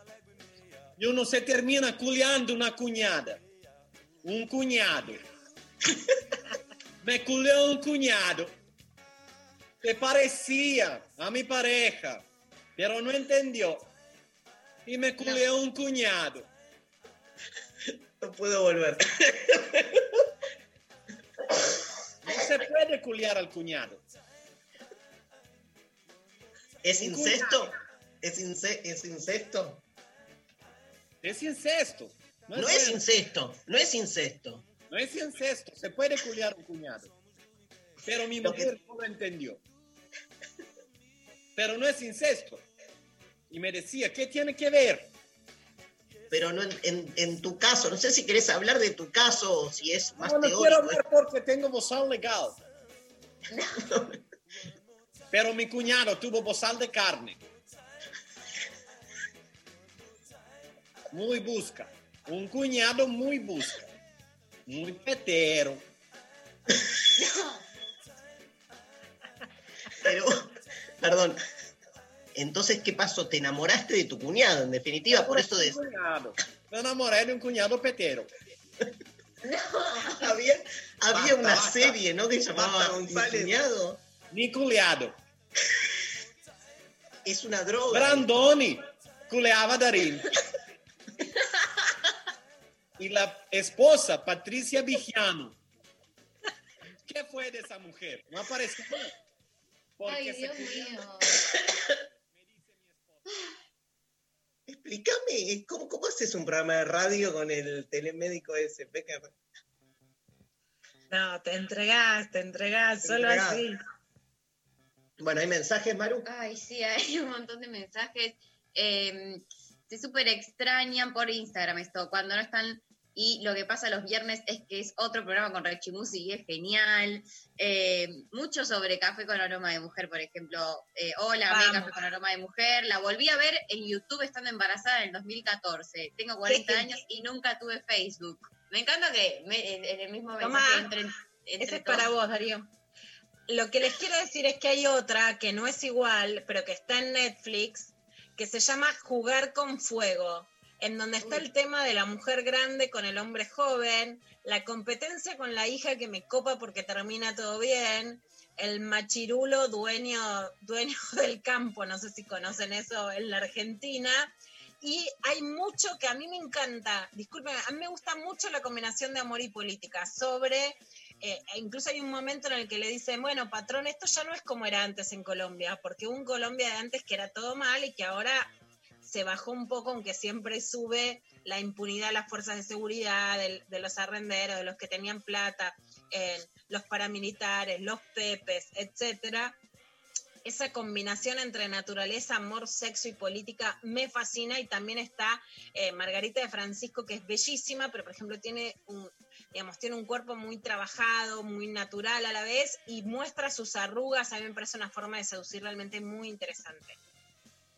Acá por WhatsApp nos llega, hola chiques, soy Andrés. A los 11 años me disfracé de gaviota, de Café con Aroma de Mujer, en el colegio. Esa telenovela hace parte de la trilogía de la realidad colombiana y latinoamericana. Café con Aroma de Mujer, Betty la Fea y Escobar el Patrón del Mal. Campo, corporaciones y mafias. Terrible. Aguante María y Luciana, sin ellas no hay trilogía intempestiva. Besos. Hermoso. A ver, este audio. Hola chiques, acá con una resaca que otro nivel. Acabo de salir de la ducha, ya me estoy rescatando un toque, pero nada, contarles que aún así, lo primero que hice cuando me desperté fue prender la radio para escuchar lo intempestivo. Así que si esto no es el aguante, el aguante, ¿dónde está? Acá tenés el pueblo, María, acá tenés el pueblo. Resacoso, pero fiel. El pueblo está de resaca. Me encanta, mi pueblo, mi pueblo. Sí, este no es el pueblo. El pue- Pero ¿dónde está el pueblo? Está en, de resaca en la ducha, ¿entendés? Es como una Pero metáfora. está, pero está, Bueno, está. está a bien. pesar de todo eso, el pueblo está. se disfrazó de gaviotico en la, en la escuela y está de resaca. Me encanta A el pueblo. pesar del- de los golpes, de los muertos, los de lo compañeros muertos, desaparecido. los desaparecidos. Pasó No lo nos ha desaparecido. vencido. María se agarra la, la cara. Pero a porque no aguanta pesar el de agudo, la ¿no? resaca, la abstinencia, para pesar de la resaca, la abstinencia, la cuarentena, la derecha, la tele, no nos ha vencido, estamos en lo intempestivo. Tenés escúchame, ¿cómo te ves como guionista de cantitos? Además de mi cuñado, había otro, otra novela que se llamaba El Buscavida, ¿te acordás? O algo así. Eh, con Patricio Contreras, vendían cositas en la calle, changarines. ¿Qué era? ¿2001? No. Antes, ¿no? antes. sí. Los buscavidas. Bueno, ¿hay más mensajes? Hay un montón. Eh, acá, por ejemplo, nos manda eh, Malicia por Twitter. Santi Cafiero es un chico católico. Me destruyeron la mayor fantasía erótica en plena cuarentena. Imperdonable tanta maldad. Perdón. Yo no lo sabía, mí- ¿eh? Tampoco. Para mí, que es algo- o sea, para mí el, el- el- lo católico lo vuelve como más deseado todavía. O sea, no sé, habla de mi perversión, yo qué sé, pero claro, o sea, no Chicas puedo creer que la oyente se le haya caído este, A mí su- se me cayó un su fantasía también. al revés. Hay O una sea- diferencia de género muy fuerte, Dari, que es interesante de A ver. analizar, que no es orgánica, pero esta también con Julia la hemos hablado mucho. La- las mujeres que no quiere decir nunca, vamos a aclarar, todas somos iguales, no podemos, pero digo, una cosa que sucede es que las minas, la contradicción ideológica nos jode mucho. ¿Cuántas se agacharían tipo de derecha que te dicen, o, o tengo un novio y votó a Macri y jode mucho? Un tipo hacia una mina es de derecha, le encanta, le se la Sí. sube, no necesita la empatía. Hay mucho La, la- para la revisar. fantasía, está bueno, tenés razón, hay mucho para revisar. La fantasía con la cheta es como muy, muy de, varón de izquierda y de varón peronista. Este, y no es lo mismo al revés, estoy de acuerdo. Yo tengo una amiga que una vez me acuerdo en una, una cena así, tipo una fiesta, estábamos charlando, estábamos medio en pedo igual, y hablábamos de fantasías, no sé qué, y ella dijo que la fantasía era, era estar con un soldado. No, Y él como que le gustaba, bueno, te cuento, tremendo. y, el- y como que el marido se puso del orto. Le empezó a decir, no, pero a ver, hay algo ideológico. Si a vos te calienta un facho, empezó a decir, entonces, y terminó todo mal, ¿entendés? Nada, ¿para Bueno, qué blanqueas tu fantasía? No se nos permite. A ver, voy a preguntarle a mujeres y a varones para ver qué sale. ¿A quiénes, quiénes serían su fantasía que pensás diametralmente opuesto, no? ¿Qué varones te, te parecen sexys que pensás completamente distinto? Y si te da o no. Yo creo que también las mujeres nos podemos aflojar y que los varones pueden sentir más empatía ideológica, pero es una grieta. ¿Qué decís, Maru? No, no, no se me ocurre nadie porque no me, o sea, la idea de estar con una persona de facha o de derecha o de lo que sea, esa índole, no me, no, no me atrae, pero de ninguna manera, como que debería, o sea, no, hacer un esfuerzo enorme. ¿A tus que amigos les pasa lo mismo? Un pibe que piensa como vos, Obvio que no. Pero Eso qué, te- lo- Obvio que siempre ¿qué la cheta, con eh, te Las compite la tortas y te cortarían a una, a, a cualquiera, ¿no? A Una Teresa May, a- digo, si te excita alguien que parece más pero lo conservadora. opuesto, lo opuesto, cuando, cuando están pensando un varón en las antípodas, ¿solo lo piensan desde la ideología política, tipo facho? ¿O también puede tener que ver con ciertas formas, ciertos consumos culturales, no sé? ¿No? ¿Van, no van medio de la mano? ¿Van de la mano? Puede ser. Puede ¿Qué ser. sería de, opuesto en cuanto a consumo cultural? No sé, no sé, un, un pibe que sea futbolero, este, de esos así Ah, como- eso me encanta. No, yo Eso te encanta. más cuando alguien... Más la No, política, la decimos. antípoda, ah, esa antípoda, gar- la antípoda del muchacho de barrio garpa mucho. Esa no es una antípoda. Esa Con sí. esa hay alianza. Con esa hay alianza. La Con esa hay, alianza. Más fuerte es la antípoda ideológica, ¿no? Cuando hay un varón de derecha, hay menos lubricación.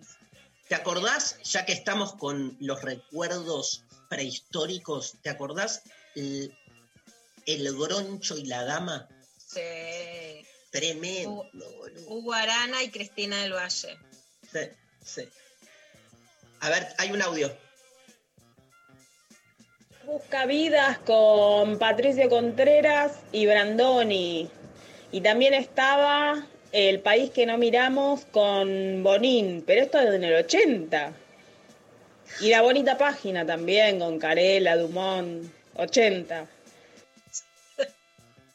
Dice 80 con fuerza como para decirme viejardo, Viejo, forro. Viejo forro, 80, ¿entendés? Forro no, forro no. Eso lo María yo. me dijo, María me la tira acá al lado, después me abraza. Ahí me sale la madre, tipo, no se le dice forro al padre. No, no, era tengo a que- la- a- al símbolo del, del viejo. Iba a decir viejo petero, pero me pareció mucho. No fuimos. Este programa de rapo. ¿Hay otro mensaje o nos vamos a una canción mejor? Vamos a una canción. Nos vamos este, escuchando, ¿te parece Eruca Sativa? Me encanta este tema de Eruca Sativa. Lo pasamos hace re poco, eh, pero no importa, nada salvaje.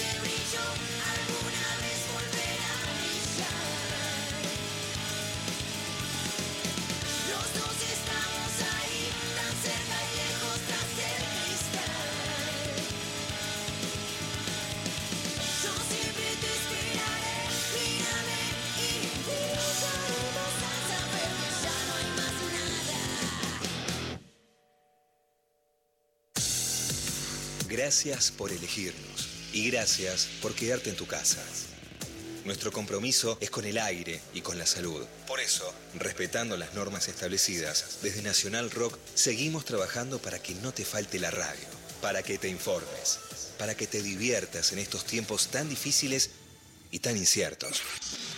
Tu compañía es la nuestra. 937 Nacional. Nacional Rock. Seguinos en Facebook, Nacional Rock 937. Nuestra intención es que salgamos mejores. Nacional Rock 937. Somos el ruido. Lo que llena el silencio. Somos lo que incomoda la comodidad. Somos 937. Somos Nacional Rock. De 11 a 13. Lo intempestivo. Nacional Rock.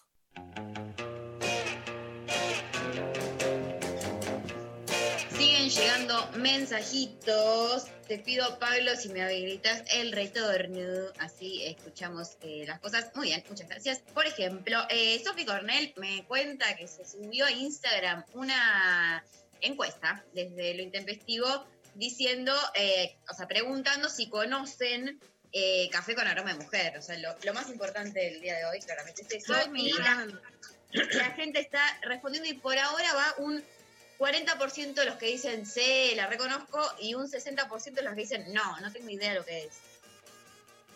Y te- también, también me dijeron que en, en la compulsa Cafiero Axel viene ganando Axel por goleada, ¿no? Así parece. Eh, nos han mandado memes con Axel, todo. Fotos de Axel. Hay, hay, hay Y ustedes estaban muy convencidas, acá las dos chicas, la Pecker y la Stanriver, de que era arrasadora la ventaja de Santi Cafiero. Así que está buenísimo este, asumir nuestra propia debilidad, nuestra precariedad. Nunca dijimos, va, que, o sea, nunca lo dijimos como si fuese una máxima, tipo, todo, todas bancan a Cafiero, todo eso. No. Estás tergiversando. Mira, en la época en la que estamos, prefiero que mis gustos sexuales y políticos no sean mayoría. Cada día te quiero más. ¿Tenemos audio? A ver.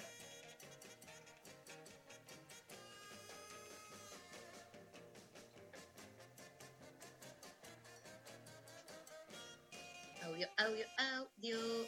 Mientras se puedo contar otro mensaje. Dale, dale. Dale. Eh, Gaby por Twitter nos manda Amé café con aroma de mujer a Margarita Rosa de Francisco y la gaviota. Y lo digo por Twitter. Como reivindicando. Tomate un café colombiano. Ay, me gusta el café colombiano, me gusta el café colombiano. Café con aroma de mujer, por favor. Vamos al audio. Darío, vos solo vas a ser viejo cuando te pongas un traje. Si no, hasta los 90, con esas remeras, siempre, siempre joven. Te amo. 80, te amo, te amo. Necesito mucho levantar la autoestima. Así que estamos muy bien. Estamos muy, pero muy bien. Uy, Este, hay eh, un- llegó un mensaje a Instagram que dice, mi fantasía es el cura. ¡Vamos! Y recomiendo- Arias y Camila, y Manol Arias en Camila, con su supe coraro. Ese es el único. Después, ¿ves? No podría. Capuzoto con la, con la monja que me pusiste ayer. María ayer tiró ahí un. eh, estábamos acá en casa, ¿viste? Tiró un, un audio de Cap- Capuzoto diciendo tal cual, tal, Es tal cual, Es un, tal un cual. sketch de Capuzotto muy gracioso donde eh, van a ver stand-up y dice nada, viste cuando abrís una puerta y se ríen todos y dicen, es tal cual, es tal cual. Y en un momento meten a una monja en... bueno, búsquenlo. Ah, nada. Eh, no, les quería recomendar eh, con respecto a lo del cura, una serie muy buena que se llama eh, Fleabag, no sé si la escuchaste nombrar, Lula Pecker, que... Es tal cual, es tal cual. pará, que eh, Lali me dice re, que es eh, una serie de Amazon muy graciosa en la que hay un vínculo ahí entre una piba eh, feminista con todo lo que hay que pensar bien eh, y un cura y se desmadra todo. No, eso te quería recomendar. Ay, la tengo que ver, soy... Hay un audio. Hola, ¿qué onda? ¿Cómo andan? Eh, yo la verdad que no sé, eh, no puedo hablar por el colectivo de varones, pero personalmente no me resulta ningún tipo de fantasía eh, estar eh, con una chica que sea que esté en, en- en las antípodas de, de lo que yo pienso, Eh, es decir, que sea facha. Eh, la verdad que no, no, no es una fantasía para nada y de hecho creo que eh, mi fantasía eh, puede ir más por el lado de, de encontrar justamente eh, a alguien eh, con, con la que pueda estar de acuerdo en, en un montón de cosas que a veces es realmente más difícil de lo que parece. El final fue clave. ¿eh? Me derretí, me derretí. Yo también. Esa, esa voz diciendo que busca empatía ideológica me derretí. Es la primera vez que escucho a un varón diciendo eso. Mira, Ninguno de los varones que conozco con los que comparto una visión ideológica del mundo jamás me dijo eso. mira. Sí, muchos días- te dicen, podés estar con una mina que no sé qué, después no tenés de qué hablar, eso me lo han dicho muchos, pero después no buscan con la que quieren hablar. Total. Te lo, di- te lo hablan, pero después llaman a la otra, digamos. A mí me parece que por supuesto se puede tener sexo porque creo una idea más libertina del sexo con alguien con el que no compartís ideológicamente. Pero creo que el auge de los varones queriendo estar con mujeres con las que no comparten ideas forma parte de una tendencia en donde no es sexy eh, que- querer cambiar el mundo, una piba inteligente, una piba culta, una piba que te dé otra cosa, y que eso muestra un fenómeno malo. No quiero decir que demonizo a un tipo que tiene fantasías con, con Mira. alguien que no comparte su ideología. ¿Te puedo, ¿Te puedo contar algo? Una amiga mía, hablé hace unos días, había, nada, me había contado, me contaba de una experiencia con, con un chabón con el que tenía re buena onda y como que les había ido re mal en la cama. Y en un momento me escribe, porque fue por WhatsApp, me dice, ¿sabes cuál es mi karma? Con los varones con los que tengo afinidad, o sea, una misma sensibilidad del mundo, siempre cojo mal. Y con los varones que me tratan como un objeto, me puso así, ¿eh? y cojo bien. No sé qué hacer con esto, me dice, porque al, al final la paso mal en los dos lados, ¿no? Tremendo, tremendo, pero suele pasar. ¿eh? Bueno, le podemos preguntar a nuestro psicoanalista de cabecera sobre eso porque viene escribiendo y yo ahí te voy a decir lo que creo, que es más oportunidades. Ahí el garche de una sola vez no garpa, pero no por moralismo, sino porque cuando, cuando un tipo tiene afinidad con una mina, lo que le pasa es que se inhibe porque quiere algo más. Entonces, no, no sé si, digamos, puede ser que esa relación siga y sea un fracaso sexual y bueno, no da, pero para mí hay que darle más chance a la construcción de un buen sexo. Y los Claro, tipos pero- enseguida, cuando les va mal, no te llaman más para no volver a pasar un mal momento sexual. Totalmente. Pero y lo, en cambio, lo otro cuando que... el tipo no te respeta, sí es más, pin que va adentro. Pero lo que me marcaba mi amiga, del lado ese, del lado del tipo este, con el que no, no tuvieron buen sexo, pero se, le, le- le gustaba su onda, está claro. Lo interesante que me marcaba este, mi amiga es que, este, que descubrió, casi paradójicamente, no es que niega pasarla bien con el tipo que la trata como una cosa, entre comillas, sino como que, bueno, tengo que también relajarme y poder disfrutar de ese sexo furtivo con alguien porque también quiero coger, ¿viste? O eso está buenísimo, eso está buenísimo, por eso, mayor relax. Bien, este, vamos a la sección de María Stanriver, Enredades en tiempos de Bake Off. En realidad en tiempos de Bake Off eh, me, me gusta. Yo quiero hacer ya, o sea, me pare- necesito que termine Bake Off para poder hacer un, Balance. un- sí, un paper, tipo, a- analizándolo a nivel Ayer explotaron fenómeno. las redes de nuevo, Bake Off, o sea, todo el mundo agarrándosela con Samantha. Sachanta para Twitter. Sachanta Pero- fue trending topic. No, hay algo que es muy zarpado, que es que más allá de que te guste o no, sigas o no el programa, a la hora del programa ahí te aparecen en Twitter 30 tendencias, de las cuales 20 son de Bake Off. Y eso es, nada, flashero. Y también es flashero, pensaba hoy más temprano, mientras me duchaba, cómo hay una cosa del reality, y, y de un reality que sale una vez por semana, y que estamos todos mirando la tele, esperando el domingo que llegue ese día, que eso es como una tradición más vieja para mí, o, sea, no porque no lo haya vivido, pero que en este momento ya no está tan eh, de moda, porque estamos mirando todo on demand, y que es- eso se, como vuelva a ponerse eh, de moda, el esperar todos los domingos todos adelante de la tele para mirar el Bake Off y que eso se es- esté en simultáneo con las redes sociales, con Twitter on fire y con como que hay algo ahí de, esa convergencia de medios y de, y de estilos o formas de consumir eh, en la tele. Aparte, digo, va por tele, por canal, Dios Telefe, como que ni siquiera es que como que hay algo de esa cosa más vieja que se renueva y que se combina con Twitter y estar en simultáneo todos juntos en una red social Sí, tuteando lo a pasa es Samantha. que yo le, eso te iba a decir. Digo, eh, hasta ahí todo interesante como fenómeno. Lo que a mí me alarma es cómo este, de repente Samantha se convirtió en el chivo expiatorio es que concita la violencia generalizada.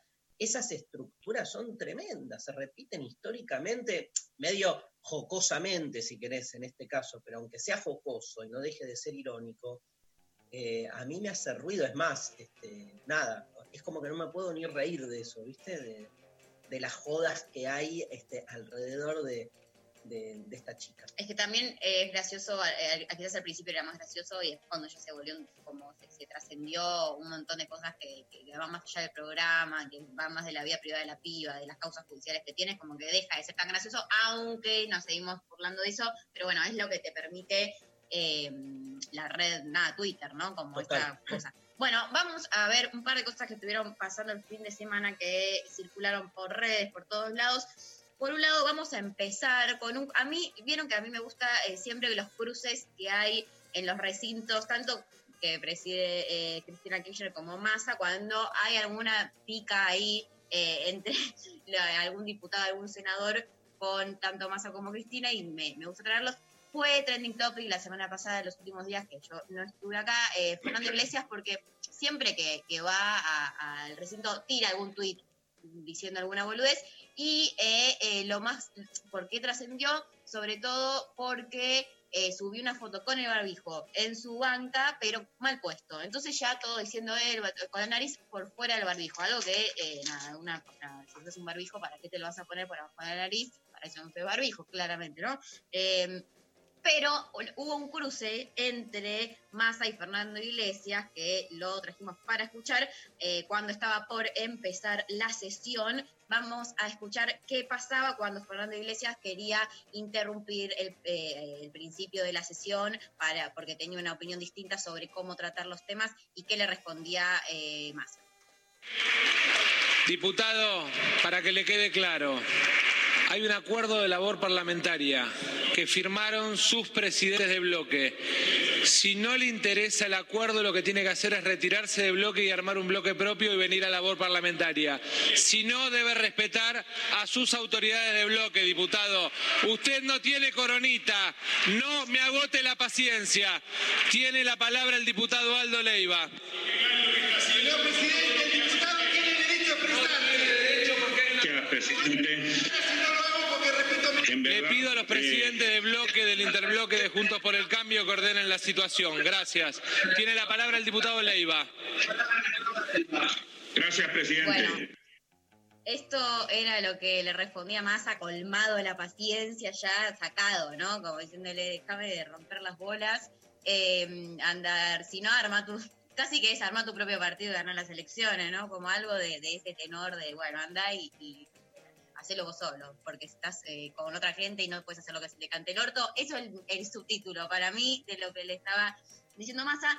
Por otro lado, también eh, estuvo el sábado a la noche, sabemos que es un día muy especial, sobre todo en la televisión argentina, en el programa de Mirta Legrand, conducido en, este momento por Juanita Viale, eh, una mesa tremenda en la que se viralizó un eh, recorte de Alfredo Casero, eh, bueno, filósofo argentino muy eh, en este tiempo es muy reconocido, ¿no? Con ideas muy importantes que eh, se cruzó por, a ver, eh, ya sabemos cómo piensa el señor y qué cosas está diciendo. Vamos a escuchar qué es lo que pedía con respecto a este momento en el país y cómo lo cruzaba Stoll, que es un neurólogo que últimamente está haciendo eh, muy, está mucho en los medios hablando de la pandemia y del coronavirus. Vamos a ver el cruce que tuvieron. Yo lo único que quiero, más allá, primeramente, eh, más allá de la salud, lo que quiero es que restablezcan el orden democrático y que res- restablezcan la República urgen- urgentemente. Después podemos hablar de todo lo demás, pero si no tenemos funcionando la República va a aparecer enfermos mentales diciendo con el dedo qué es lo que hay que hacer y lo que no. Gente, a vos callate porque no tenés coronita y no me hagas perder la paciencia. Le hace un tipo como Massa a, a un... A un, a un em, Fernando Iglesias. A Fernando Iglesias. Eso me Alfredo, una barbaridad. Todo lo que están diciendo está muy bien, de democracia, poderes, y vos dijiste más allá de la salud. Ese es el problema. Eso aplica en los momentos normales de una nación. Este no es un momento normal. Pero ningún No hay país- alternativa. Eh, No hay alternativa. No hay más allá de la salud. Bueno, eso era lo que sucedía en la mesa. Ya las mesas de los sábados se volvieron como, digamos, muy monocromáticas, ¿no? Antes era Sí. como más... Se ve como, como, como las producciones de los programas estos masivos van, van también midiendo un poco en términos del rating, este, porque se van moviendo también de, lo que ofrecen. Incluso este, el programa que está conduciendo Novarecio, Animales Sueltos también, viste como que, digamos, pero además no, no es que tienen una línea, sino que la van moviendo, yo creo que ahí van tanteando lo que más les garpa, ¿no? Este, yo soy, yo creo que acá tenemos diferencias con la Pecker, yo soy más este, de pensar que lo único que está buscando un programa de televisión es subir el rating. Este, eso, es, todo es- eso ya es todo una posición, un posicionamiento ideológico en términos amplios, ¿no? Más allá de la, de la coyuntura, pero te quiero contar porque trending topic en este momento es Joaquín Sabina, estoy leyendo en Clarín que se casó en secreto, lo vamos a preparar No. para, para mañana, ¿sí? Tremendo, un Pero el otro- bombazo. un bombazo, se casó en secreto, ahí lo vemos. Y después, este, que, bueno, está todo el mundo hablando de la tercera temporada de Dark, obvio, ¿no? Sí, que salió eh, el día sábado, está todavía en Twitter. eh, el- digamos que el sábado Twitter mucho dark, el domingo mucho off, en la mitad Juanita Viale con su mesa, ¿no? Es como los temas que es de... Y se estrenó Wonder Woman en Netflix. Mira, Wonder Woman. pero la, la, la, Ya la- por La nueva. que- Ah, pensé que la vieja. ¿Tenés otro en Redades? Sí, tenemos también un video que me llegó por varios lados, que circuló de un señor enfrente de la Quinta de Olivos manifestando con un cartel que dice no al matri- matrimonio homosexual, origen del coronavirus, esto es verdad, eh, en relación también a que, bueno, en el día de ayer eh, celebramos el Día del Orgullo. Vamos a escuchar eh, lo que decía este señor en el video y después les cuento algo más.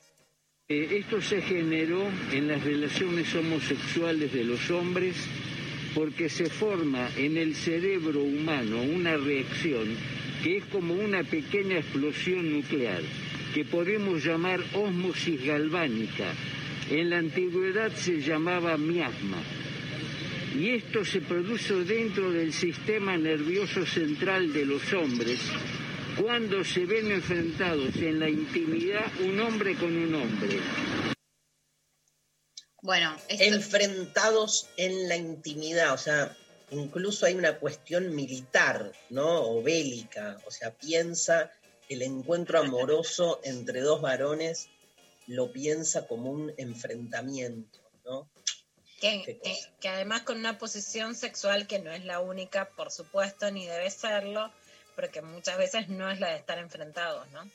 Ni hablar. Totalmente. Bueno, en esa línea les quería, nada, contar que a mí en el día de ayer me eh, pareció algo bueno de resaltar que ya veníamos viendo como desde las redes de Alberto en algunas fechas que no estábamos tan acostumbrados a que nuestros presidentes se posicionen o hagan posteos sobre estos días. Ayer Alberto tuitea y sube a Instagram una foto con la bandera del orgullo diciendo en el Día Internacional del Orgullo LGTB, LG LGBTI más, reafirmamos nuestro compromiso de seguir construyendo una Argentina con más libertad, más igualdad y más derechos para todas, todos y todes. Ama quien quieras, sé quien quieras. Nada, para tener en cuenta, ¿no? Que yo no estaba tan acostumbrada a, ver estos posteos de mi, pres- de mi presidente de mi país bancando bancando la las luchas estas, así que reivindicarlo para de mi Yo parte. creo, Mari, lo, lo vengo escribiendo, pero esta semana volvió a estar el, el, el tema realmente en, bueno, en, importancia en la agenda porque alguien hizo un meme diciendo,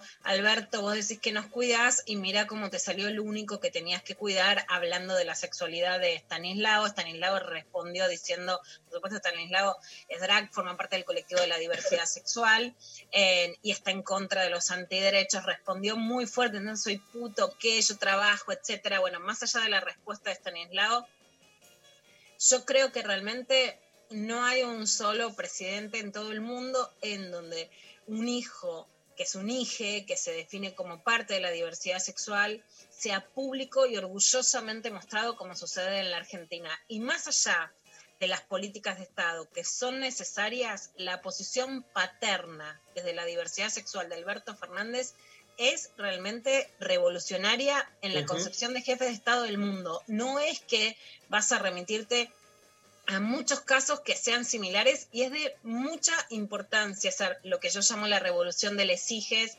en, en el orgullo de Alberto para con su hijo, la construcción de una paternidad, aun siendo él, todas las veces que tenemos que marcar los machirulismos, lo marcamos, pero viniendo, como me han contado de su fuero íntimo, de una masculinidad muy clásica y conservadora, no aceptar, sino disfrutar y mostrar con orgullo y con mucho amor la diversidad de su hijo, me parece un- realmente una marca de, de las más importantes que va a dejar Alberto como presidente. Mostrar que cuidar es justamente disfrutar de la diversidad sexual de eh, las hijas, de los hijos, pero también de los hijos varones fuera del modelo que te piden, ¿no? Cuando Ernesto Tenemos le dice, bueno, va a salir en algún momento lo de mi hijo en la campaña electoral, y él dice, ¿y qué? ¿Y qué? ¿No? Claro. Como es algo que antes hubiera sido escondido en una campaña electoral y que ahora forma parte del orgullo de esta Argentina en donde la paternidad es diversa. Pablo, hay otro audio, ¿no? Para cerrar. Darío, vos vas a terminar como Pacho Donel, mostrando tus músculos a los ochenta y pico de años. Qué lindo. Mira, estoy leyendo, me mandó. ¿Te acordás de Carlos Scliar que habló con nosotros en. Transrelatos? Bueno, hay una nota, un diálogo de dos páginas hoy en página 12, por si lo quieren leer, que tiene, titula página 12, la nota se la hace Daniela Yacar. Volver a la escuela va a ser complicado por cómo están los chicos y los educadores. Y hace todo un análisis de la escuela. Ahí anda Carlos, así que recomendado. Un abrazo para Carlos Scliar. Amigazo, se nos fue el programa se nos va. Qué lindo es este momento. Qué lindo programa que hacemos. Este, la verdad que lo disfruto mucho. No sé si está bueno, pero lo disfruto. Lula, te quiero. María Les también. quiero mucho. Nos vemos mañana. Gracias al equipo de producción, Sofi Cornell, Pablo González, Lali Rombolá. Este, mm, eh, ¿Quién estuvo hoy? Diego Girau en la operación técnica. Charlie García para irnos. Señoras, señores, estamos confinados. No me dejan salir.